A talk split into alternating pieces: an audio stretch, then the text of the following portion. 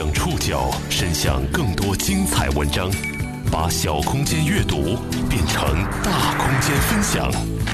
报刊选读，把小空间阅读变成大空间分享。欢迎各位收听今天的报刊选读，我是宋宇。今天为大家选读的文章综合了《维斯塔看天下》和《南方周末》的内容，我们将一起来认识到中国淘金的北美教师们。外教是在国内已经存在很久的人群，如今借着移动互联网的便利，更多在本国的外教可以足不出户教中国孩子学英语，赚取不菲的外快。在北美去中国淘金已经成为当地教师的共识。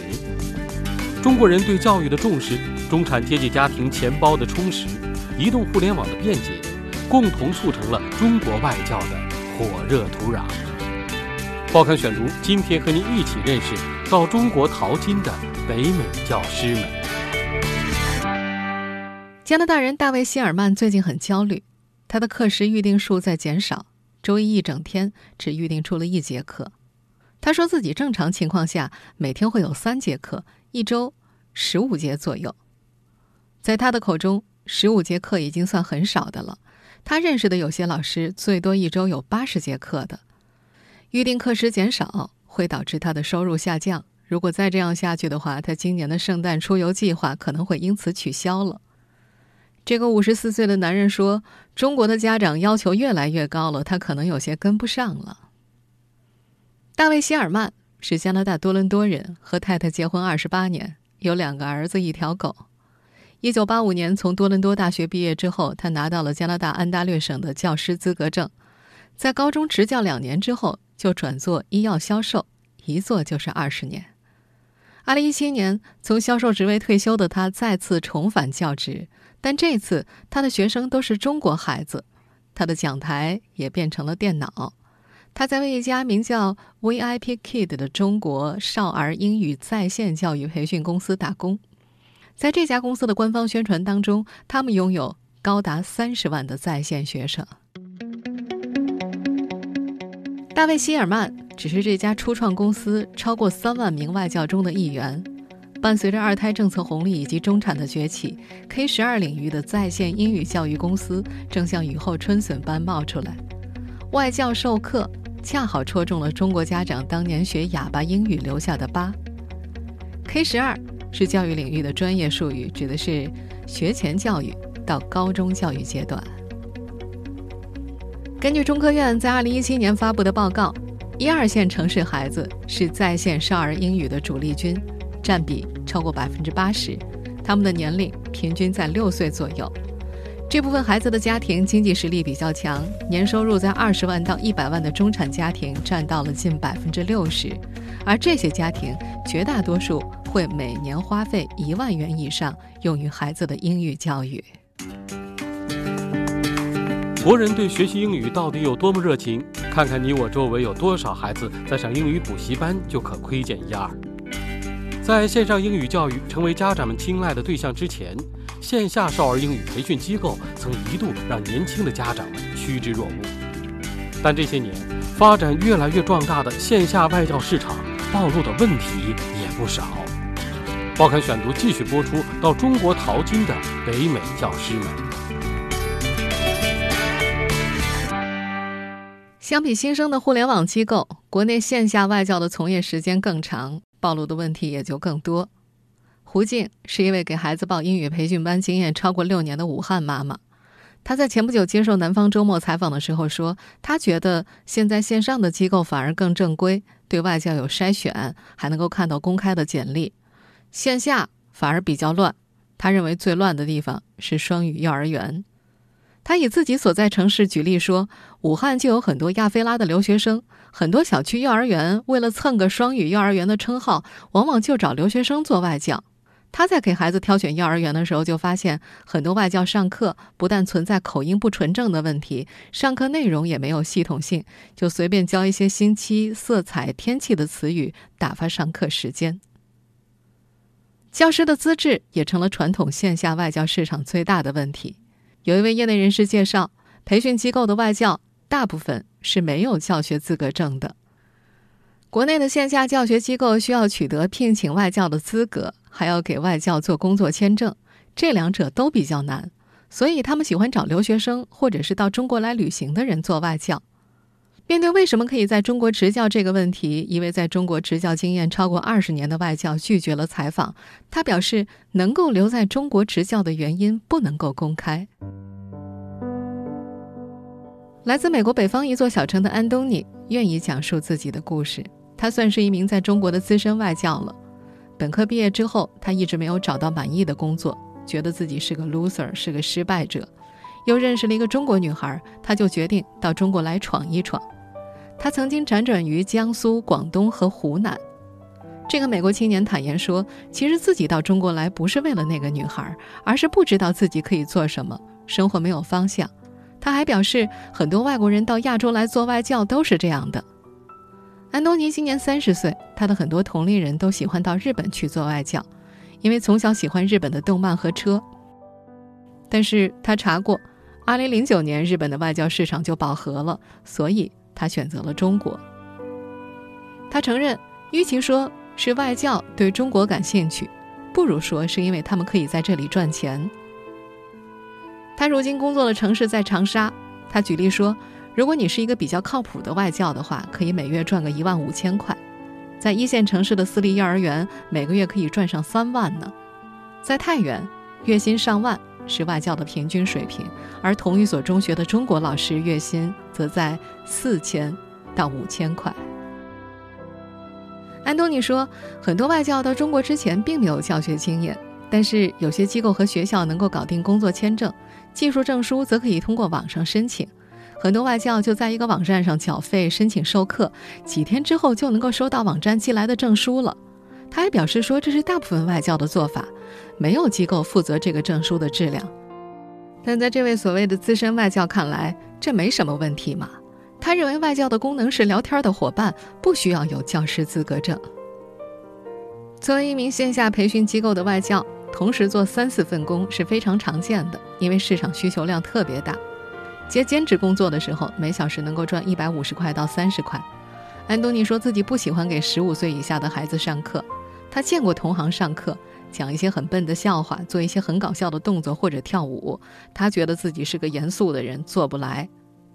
有一位因为妻子是武汉人而到中国执教的美国人。在接受《南方周末》采访的时候，也表示，对于不懂中文的外国人来说，外教几乎是唯一可能的工作，而且常常会兼职多份。他就曾经同时在七个英语中心工作过。在美国青年安东尼看来，大部分外国人来中国选择做外教，是因为没有其他技能。一个美国人可以在两小时之内找到一份外教工作，赚的还比在美国多。干这个活不愁钱，工作不累，找女朋友也容易。但问题是，如果他要回国的话，这份经历并不能够给他的简历加分，这跟在麦当劳打工是没两样的。安东尼承认，如果他不想永远做外教，不管去哪儿都得再次读书，因为没有任何工作技能。前年他辞去了外教的工作，申请了中国一所大学的研究生。作为一个外国人，他觉得中国是全世界最容易相处的地方，因为中国人很喜欢外国人，对外国人很好奇，想跟他们做朋友。很多不会中文的外教都交到了不少中国朋友，而他的一些朋友在日本和韩国做外教会受到歧视。他还感觉中国人对外国人的接受程度在加快。他举了个例子：，二零一四年他去星巴克的时候，服务员在咖啡杯上写下的顾客名字是外国人；，等到去年再去，杯子上的名字就变成了杨先生。不过近年来，由于受到政策限制，给外教办理签证，让其迁入中国不是一件容易的事情。所以，有越来越多的培训机构选择在国外设立教学基地，让外教通过互联网和中国学生交流。时至今日，尤其在一二线城市，让外教通过互联网和学生交流的方式，已经被越来越多的中国家长接受。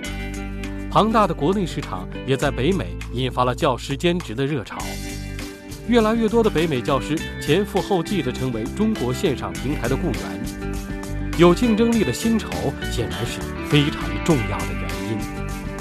报刊选读继续播出到中国淘金的北美教师们。我们今天在节目一开始认识的加拿大人大卫·希尔曼，就是被薪酬吸引过来的。他加入的在线少儿英语培训平台 VIP Kid，吸引中国家长的卖点是进入式环境和北美外教的标准口音。作为一名雇员，大卫·希尔曼表示自己并不知道平台方为什么要求老师一定要在北美。他说：“幸运的是自己身处加拿大。”他看到很多英国人或来自其他说英语国家的人询问平台方是否仍然可以申请，答案是否定的，因为这家公司标榜的就是将美式教育带给中国学生，因此他们希望他们的老师的口音听起来像个典型的美国人。大多数的中国在线教育平台会在国外的社交媒体上招募老师。一家叫做“老外去聊”的在线培训机构的负责人在接受南方周末采访的时候就介绍。他们一开始是在国外的社交媒体宣传，后来就有很多的外国人口耳相传自发申请。目前他们有三千多名外教，外教需要提供相关证书来进行选拔，通过率在百分之五到百分之十。大卫·希尔曼所在的这家 VIP Kid 也是通过引荐和社交媒体招募老师的。平台方表示，他们平均每个月会收到一到两万封求职信。希尔曼说：“那些通过招聘的老师会参加一个为时一周左右的培训课程，并且必须通过一项最终测试才能够开始工作。平台方面并没有要求他们具备教育学的相关学历背景，却要求他们至少具备本科学历和一些教学经验。”在大卫的描述当中，申请过程是非常严格的。他在登录账户之后被要求发一份简历。两天之后，平台方给他回复，安排面试。面试的时候，他被问了一些有关体验教学的问题，还有学位和工作经验。最后是一节十分钟左右的示范课。在示范课当中，面试官假装自己是一个五岁的小朋友，英语水平有限。作为应聘者，要尝试着让他开口。大卫说，这部分对他来说有些尴尬，因为对面那个家伙装小朋友实在是太搞笑了。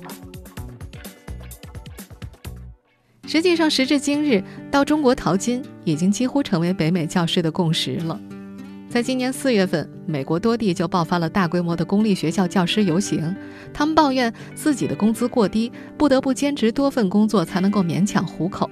在游行当中，甚至有人打出了这样的标语：“我受够了，我要去中国教书。”北美虽然是富裕国家，但事实上，中产手上的存款并不太多。工资一到手，房贷、车贷、保险就要砍去一大半。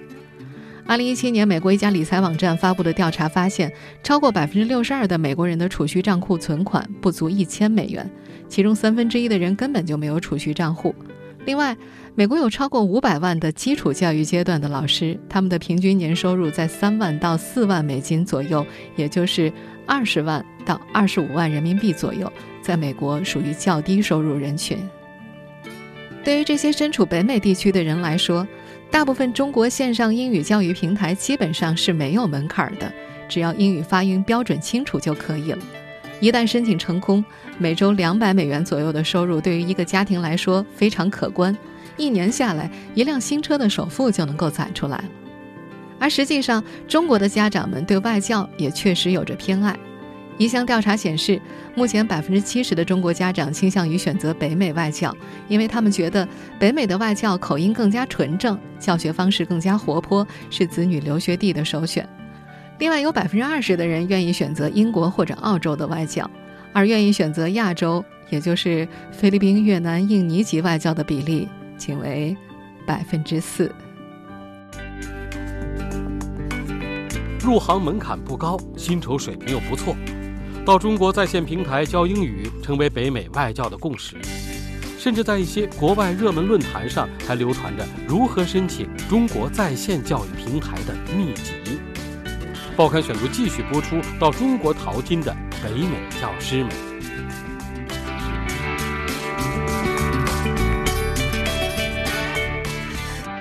最近这两年，到中国的在线英语教育平台教英语这份工作越来越抢手了。以至于在国外热门新闻社交网红底网的论坛上，就流传着很多申请秘籍。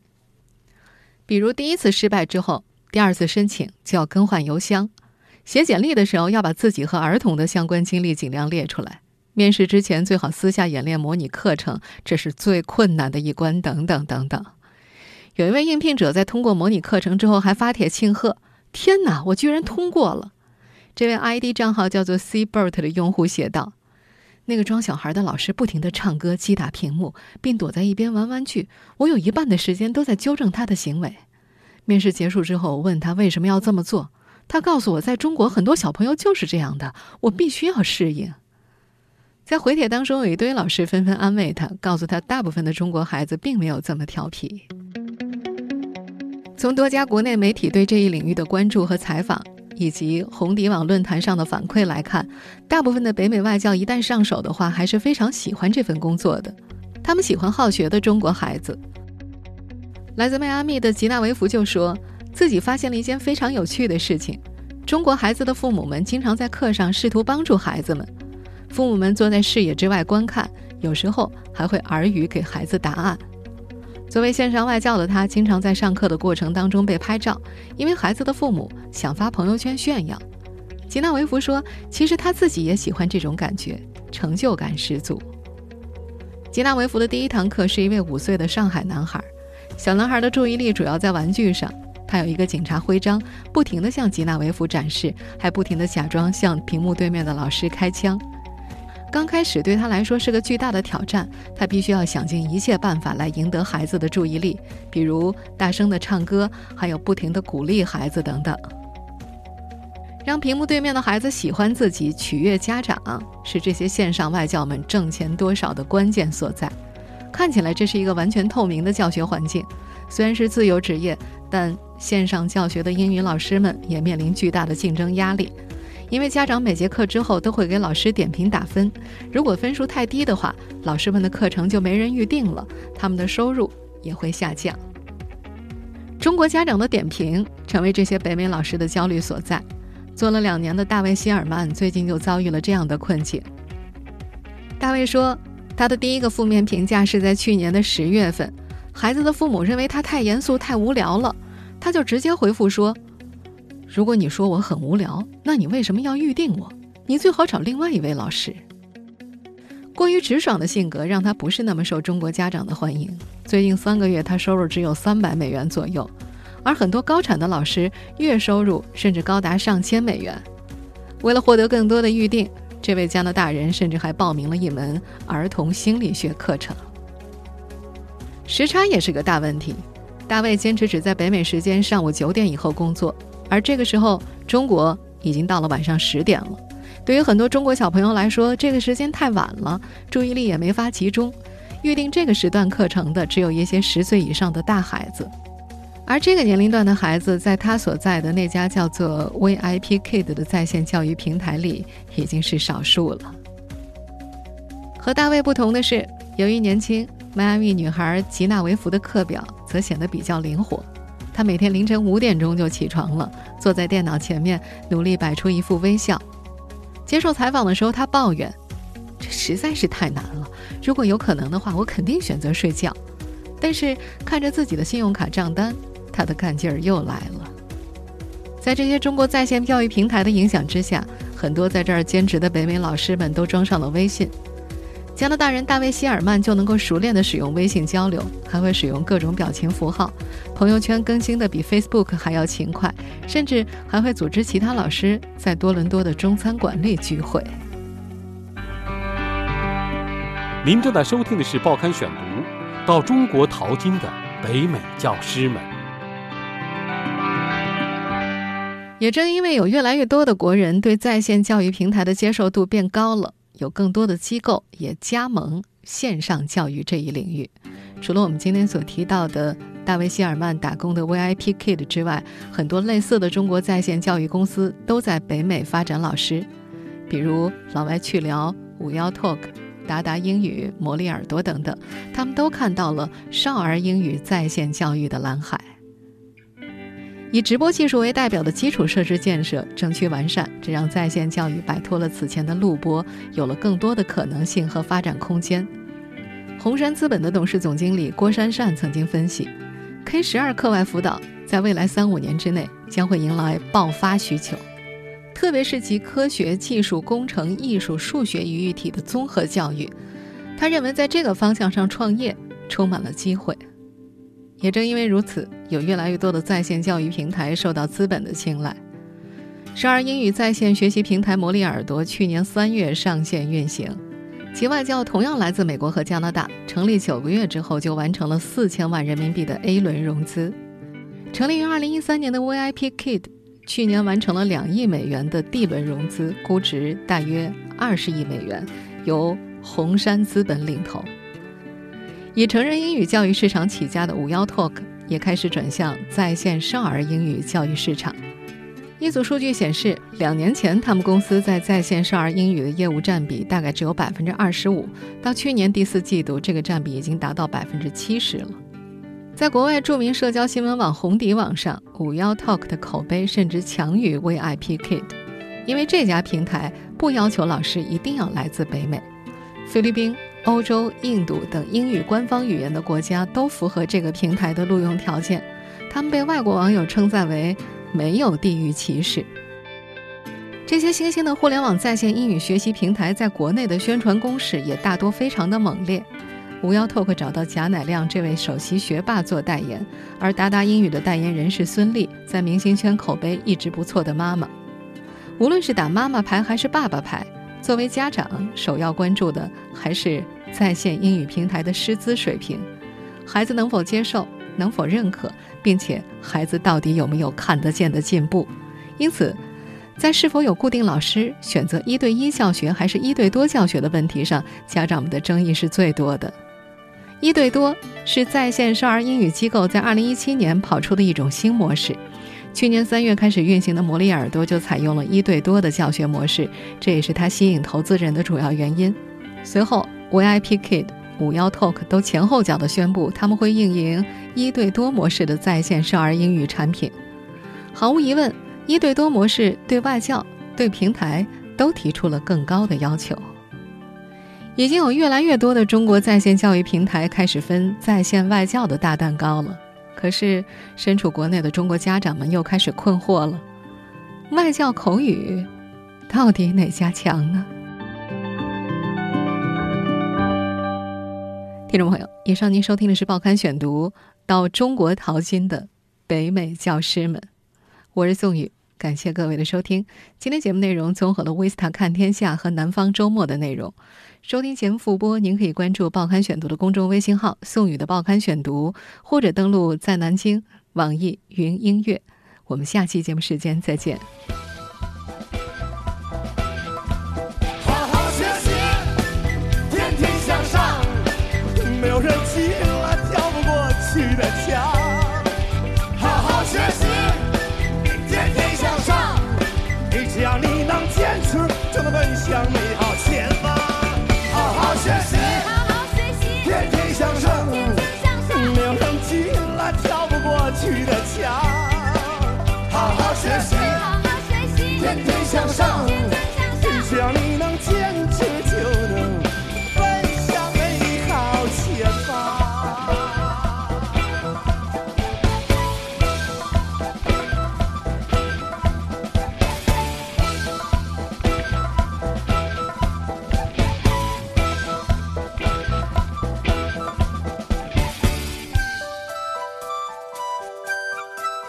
是你拍一来，我拍一，你们一个小朋友在这飞机，请你还我借你的橡皮，我要念一个我们的传奇，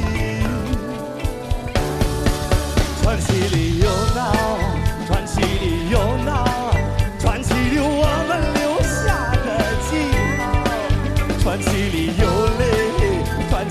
受罪，传奇流我们手拉着手走向完美。好好学习，天天向上，没有人气了跳不过去的墙。好好学习，天天向上，只要你能坚持，就能奔向美好前方。好好学习，天天向上，没有人气了跳不过去的墙。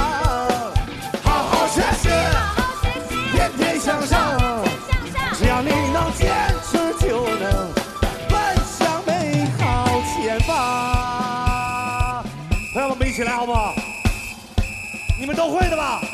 大声喊好不好？